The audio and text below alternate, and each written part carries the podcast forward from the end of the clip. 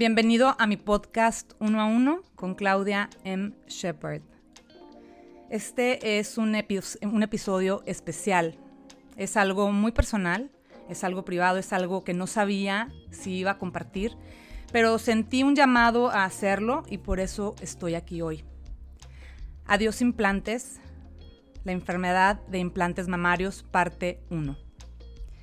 Hola, soy Claudia M. Shepard y hoy te quiero compartir una experiencia muy personal.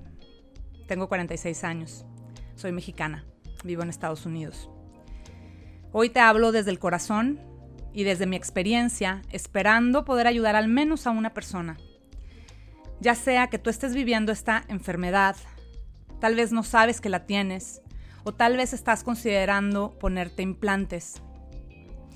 La enfermedad de implantes la enfermedad de implantes mamarios es una condición que hoy no está reconocida como una enfermedad ante la FDA, la FDA, perdón, o incluso en la comunidad de medicina. BII, Breast Implant Illness, o en español enfermedad de implantes mamarios, es un término usado para describir síntomas relacionados con enfermedades autoinmunes causados por los implantes. Poco a poco, más cirujanos, doctores, doctores funcionales, cada vez más personas nos están escuchando. Hay más personas encontrando respuesta a sus malestares. Hay más personas que le están poniendo nombre a lo que sienten. Y ya no se sienten solas, ni se sienten perdidas, ni se sienten locas. me di yo a la tarea de investigar todo esto que te voy a compartir. Me di a la tarea de investigar información que a mí me abrió los ojos y por eso estoy hoy aquí, estoy aquí hoy por ti, estoy aquí por mí y estoy aquí por todas nuestras hermanas latinoamericanas. Hoy hay más de 400 mil mujeres en Estados Unidos que se ponen implantes cada año y casi 2 millones en el mundo, ya sea implantes de silicón o implantes de agua salina, por debajo del músculo, por encima del músculo, pero nadie nos habla de las consecuencias de hacerlo de cómo está relacionado con enfermedades autoinmunes, de las posibles causas de cáncer, de los avisos que los productores, los productores de implantes, agregan en las cajas de los implantes y que nadie nos dice. Sí, así como te entregan una caja de tu iPhone, tu iPhone en una caja, así entregan los implantes a nuestros doctores. Y traen leyendas, leyendas importantes, como las cajetillas de los cigarros. Pocos doctores informan de esto, que son artefactos, artefactos médicos y que estos son temporales, no son de por vida. No son de por vida. Si creíste que eran de por vida y tienes 20, 30, 40 años con ellos, no son de por vida. La FDA, de hecho, recomienda cambiarlos cada 10 años, ya que corren el riesgo de ruptura o de contractura. Tal vez ya sabías esta información, la mayoría de las personas no conoce esta información. Los implantes pueden ser peligrosos aunque no tengan ruptura, aunque no se contracturen, porque estos se degradan, pierden el, el estado inicial y cuando esto empieza a pasar, lo que sucede es que la prótesis empieza a tener fugas de silicón. De una forma lenta, de una forma silenciosa, que tú ni cuenta te das. Y este material tóxico, porque es material tóxico, empieza a filtrarse por tu cuerpo, por tu sangre, por tus órganos. Hay más de 40 químicos tóxicos y metales pesados que se usan en la producción de los implantes. Y estos además tienen neurotoxinas. Esto quiere decir que son toxinas que están afectando tu sistema nervioso. Lo único que está hoy reconocido por la FDA es el cáncer ligado a algunos implantes que tienen textura. Es por eso que en el 2019, no sé si supiste que la FDA hizo un recall, llamó a la marca Allergan a que retirara estos implantes del mercado. Si, no si tú hoy no sabes qué marca te pusieron, pregúntale a tu cirujano plástico cuál te puso, de qué tipo te puso, y pregúntale si es esta marca, del cual ya hay un comunicado oficial y salió en todos los noticieros del mundo.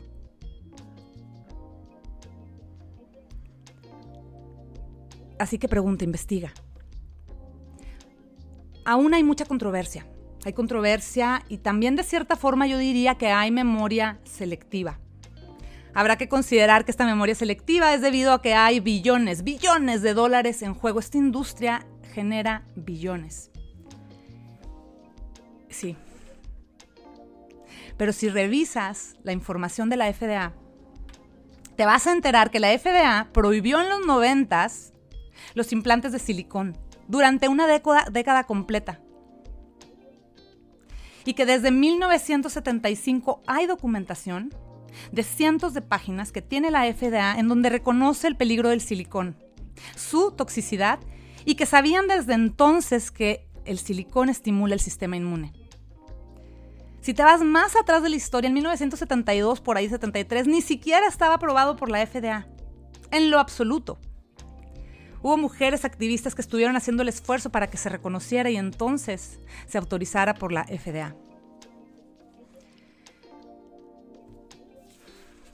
Esta es información importante, esta es data que me sorprendió y que tal vez a ti también te está sorprendiendo.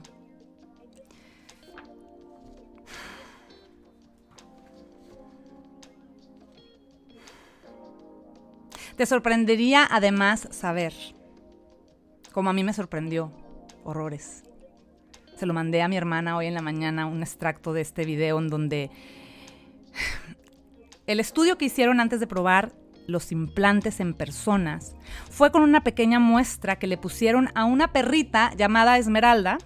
Le pusieron una pequeña muestra debajo de la piel y el doctor en un documental que acabo de ver ayer, que ayer liberaron ese documental, se ríe y dice, el perro sobrevivió y pues todo salió bien. Entonces, pues esa fue nuestra investigación. Y con esto dijimos, ya estamos listos para realizar implantes en pacientes. También es cierto que cada día hay más conocimiento, cada día hay más estudios, hay una nueva documentación. Así que, mis queridas hermanas de habla hispana, si hoy me estás escuchando, tal vez te vas a identificar con mi historia, con algunas partes de mi historia. Tal vez vas a, escuchar similitudes, tal vez esto le va a ayudar a alguien que tú conoces.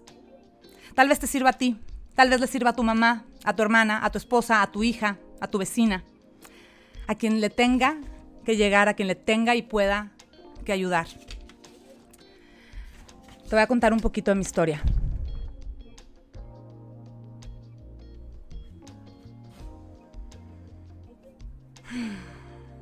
Cuando estaba yo llegando a mis 20 años, era muy, muy, pero muy delgadita.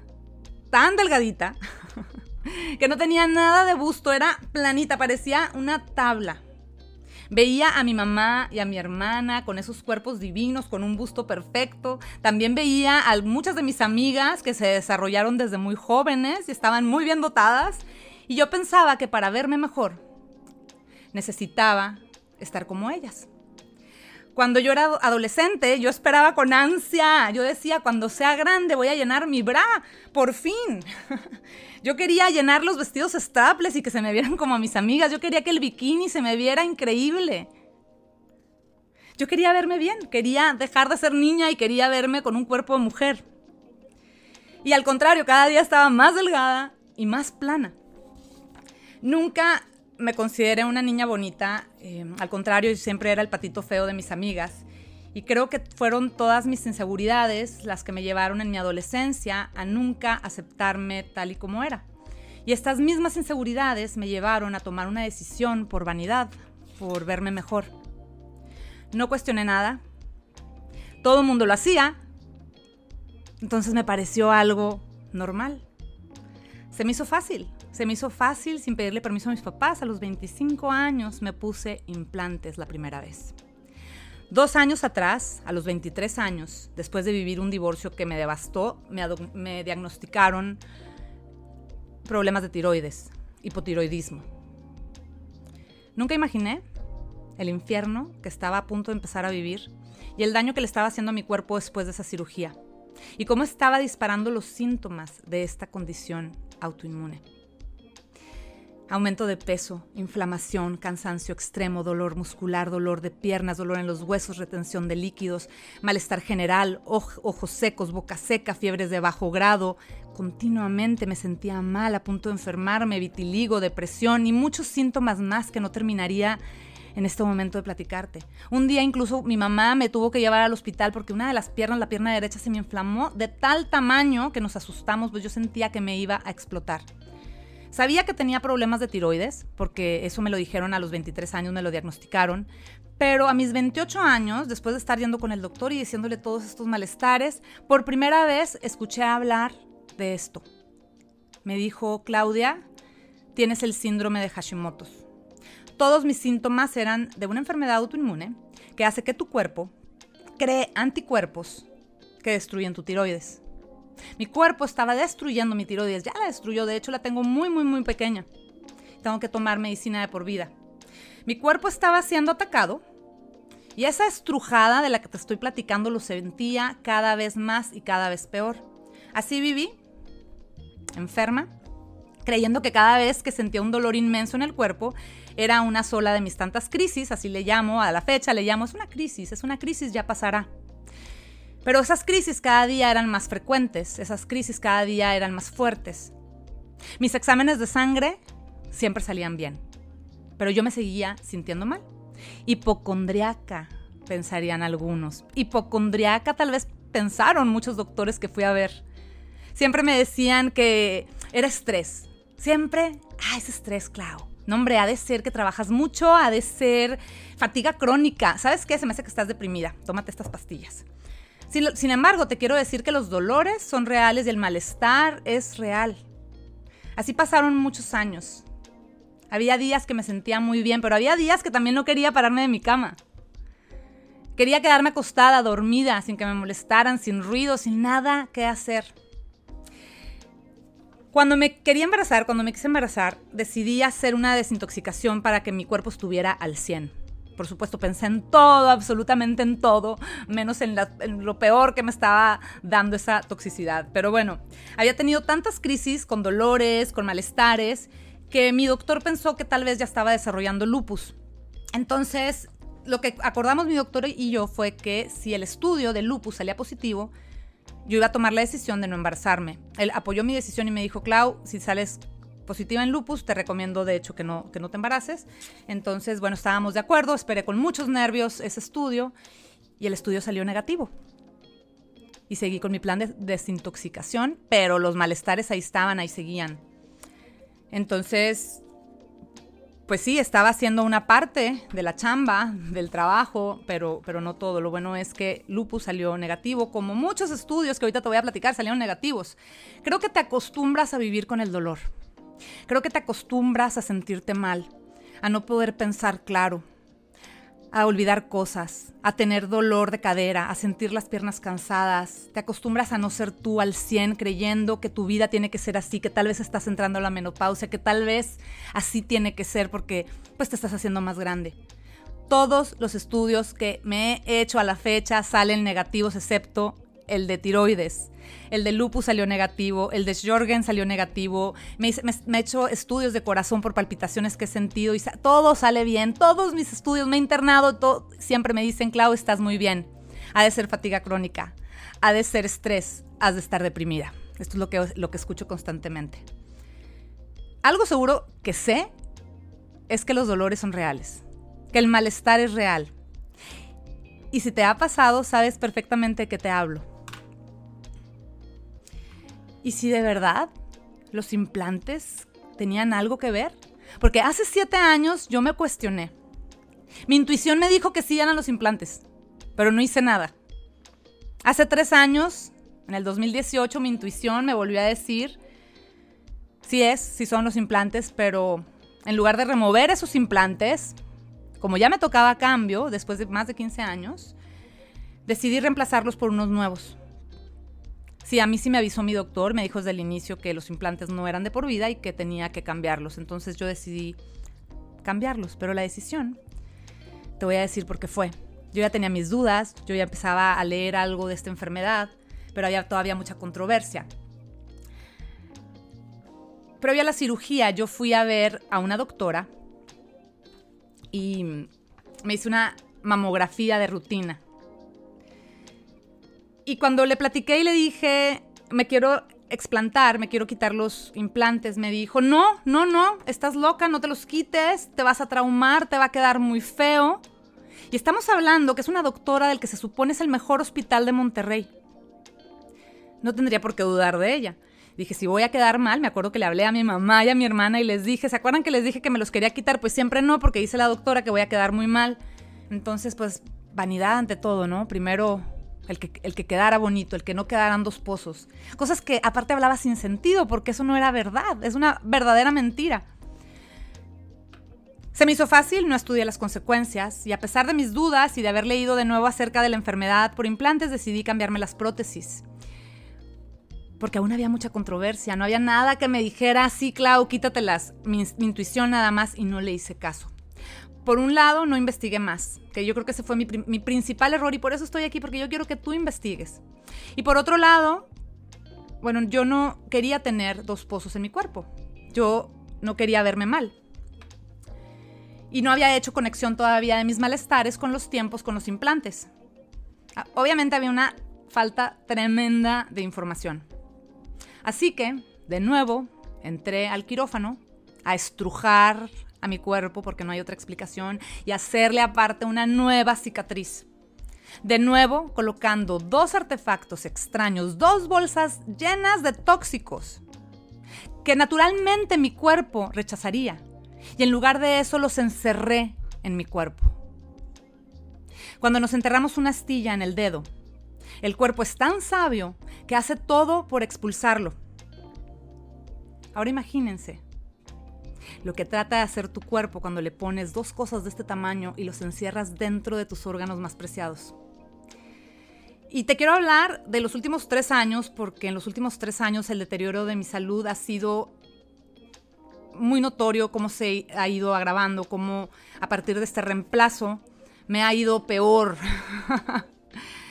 Estudiando, estudié a otras mujeres en grupos, en grupos de apoyo, y leí que a muchas que decían que les iba peor o tenían más peores consecuencias cuando se cambiaban de prótesis, es decir, cuando iban en el segundo par o en el tercer par, y aunque no lo creas, hay gente que ha tenido tres y cuatro pares. Hoy quiero que escuches esto y quiero que si tienes alguna enfermedad autoinmune, alguna condición, si tienes implantes y te suena alguno de estos síntomas, nada más te pido que investigues más, no te pido que me creas, nada más te pido que investigues más. Yo hoy tengo más de 50 síntomas, te voy a compartir algunos que están relacionados con condiciones autoinmune. Y aunque no te estoy diciendo que mis malestares tal vez no son causados por los implantes, la verdad sí quiero reconocer que la inflamación de mi cuerpo puede ser una reacción a ellos como a cualquier otro tóxico o metal pesado que con mi condición los tóxicos disparan los síntomas de una manera más grave. Reconozco que existen altas posibilidades, probabilidades de estar así por los implantes, ya que coincide en tiempo, coincide en cómo se ha desarrollado, desarrollado durante mi vida estos malestares. Así que te quiero compartir algunos y aquí tengo una lista. Te lo voy a leer. Falta de aire, opresión en el pecho, dolor constante en la cadera y espalda baja, Siento la cadera como si tuviera una faja apretadísima todo el tiempo. Tengo dolor intenso en cuello, trapecio y hombros de forma constante, dolor muscular, piernas cansadas en exceso, visión muy borrosa cada vez es peor, calambre en la cabeza y sensación de frío. Por cierto, me dijeron que eso era depresión. Incomodidad constante, sensación de hinchazón en las prótesis, sed en exceso, ojos secos, garganta irritada muy seguido, zumbido en los oídos, cansancio extremo, depresión, aumento de peso inexplicable, fiebre de bajo grado, síntomas de premenopausia, síntomas de resfriado, cuerpo cortado, sensibilidad a la luz, sensibilidad al ruido, niebla del cerebro, olvido cosas y olvido el nombre de las cosas, batallo en concentrarme, fatiga crónica, retención de líquidos, ansiedad, caída de cabello en exceso, sensibilidad en el cuero cabelludo, zumbido en los oídos, batallo mucho para tragar, y hasta tragar comida y tragar medicinas, piel muy seca, vértigo, erupción en el cuello y pecho, atrofia de piel en el cuello, palpitaciones, cara y ojos hinchados, siento que me revientan las boobies, las siento calientes, con calambres, con dolor y la lista sigue. La lista sigue. Si les pudiera resumir esto, es como, como si murieras lentamente. Hace dos meses yo toqué fondo. Toqué fondo como nunca en mi vida. Llegué con una doctora, se llama la doctora Nora, está en Monterrey, y le dije con lágrimas, le dije, ya no puedo más, estoy harta. Ya me cansé de sentirme mal, ya me cansé de estar así.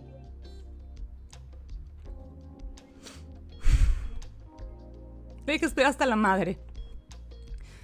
Y bueno, empecé con ella un protocolo de alimentación y de suplementación para condiciones autoinmunes.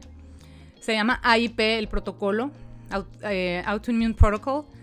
Y me pidió escuchar un audiolibro que habla de Hashimoto's, de un doctor, una eminencia que es precisamente aquí de San Diego, donde yo vivo. Ese libro, el audiolibro, me lo devoré en cuatro días.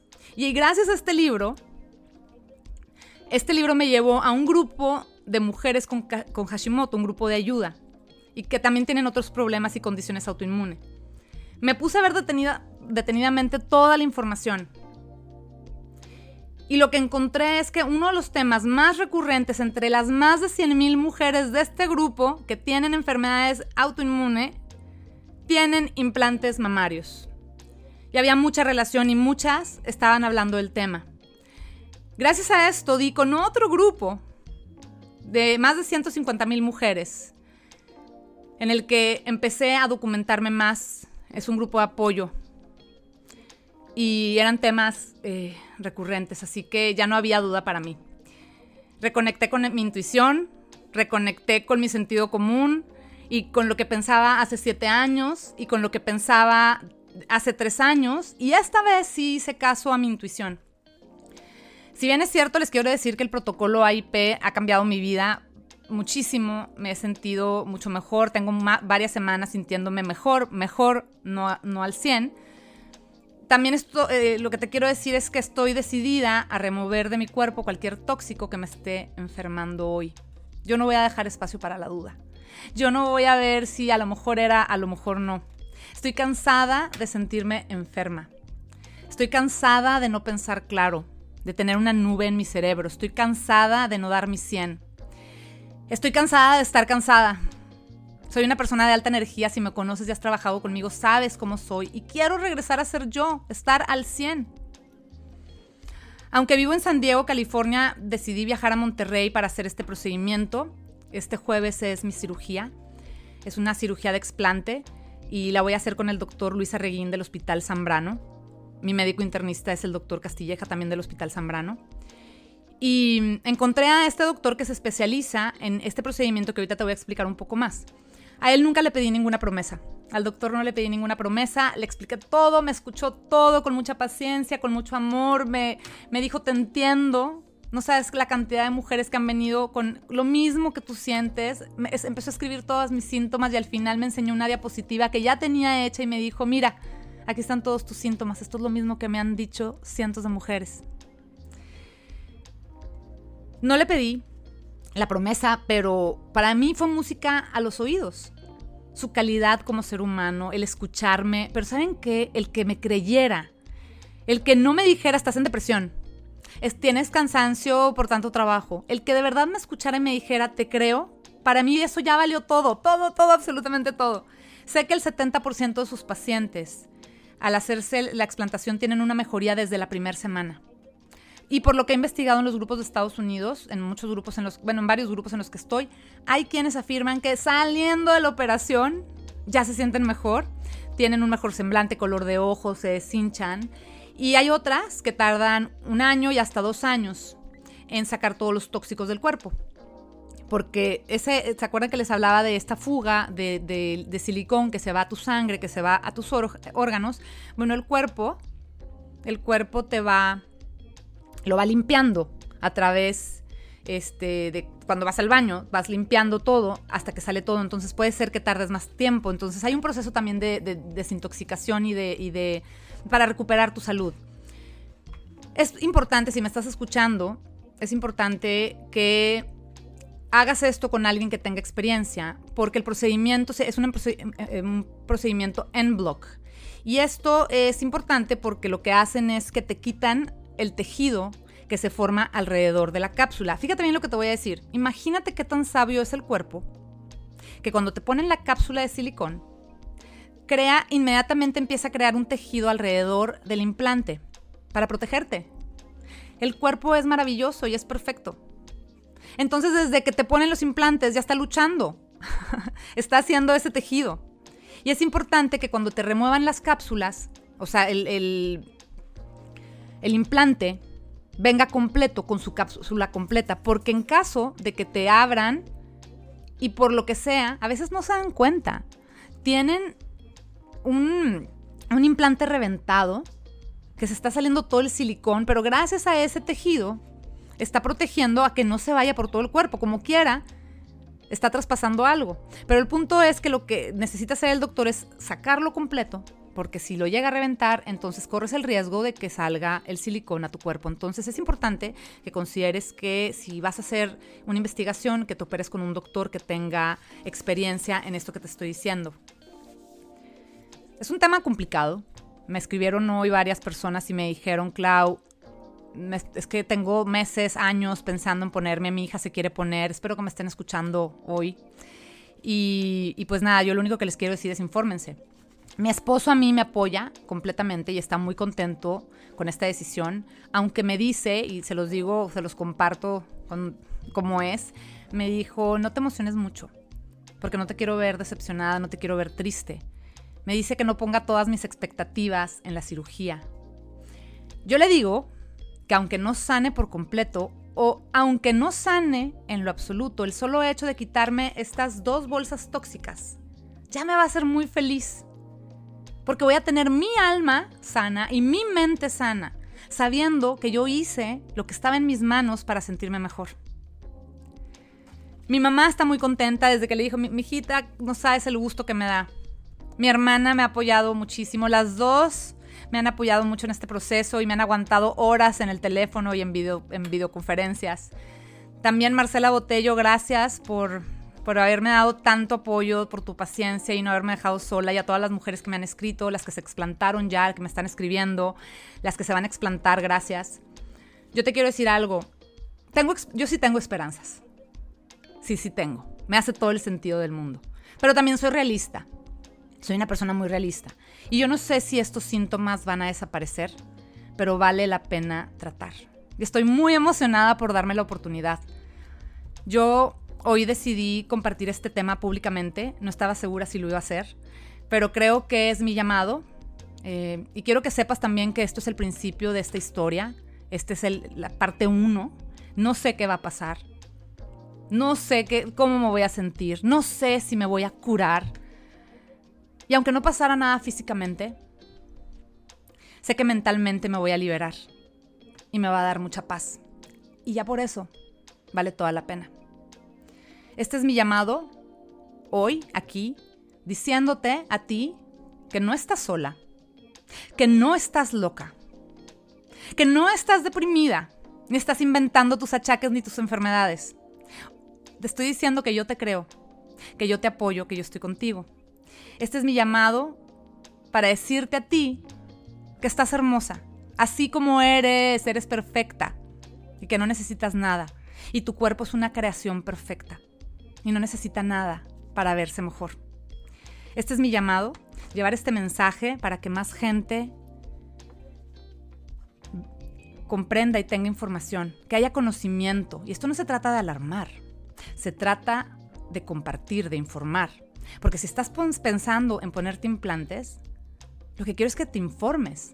Lo que quiero es que veas alternativas, porque yo no sabía que había alternativas. Y que tomes una decisión informada. Mi objetivo es crear conocimiento a través de mi historia. El jueves 17 de junio, este jueves, ya faltan nada de días, es mi día. Es mi día y este es solo el principio. E, este solo es el episodio 1, esto que te estoy grabando hoy, de varios en donde estaré compartiendo cómo me va, los pormenores de la cirugía, mis doctores, dudas y todo. Yo les quiero decir que les agradezco que hoy hayan estado aquí. Les agradezco que me estén escuchando. Les agradezco que me compartan y que compartan con más mujeres. Que compartan con su familia. que no se queden con la duda, no hagan, no hagan esto de si a todo mundo le va bien, entonces a mí también. Es verdad que hay mujeres que no les va mal, pero eventualmente les va a ir mal. Hay mujeres que no se dan cuenta hasta después de 40 años, que nadie les dijo que se les podían encapsular, reventar. Entonces, eso es lo único, eso es lo único que quiero, es compartir. Muchas gracias por estar aquí.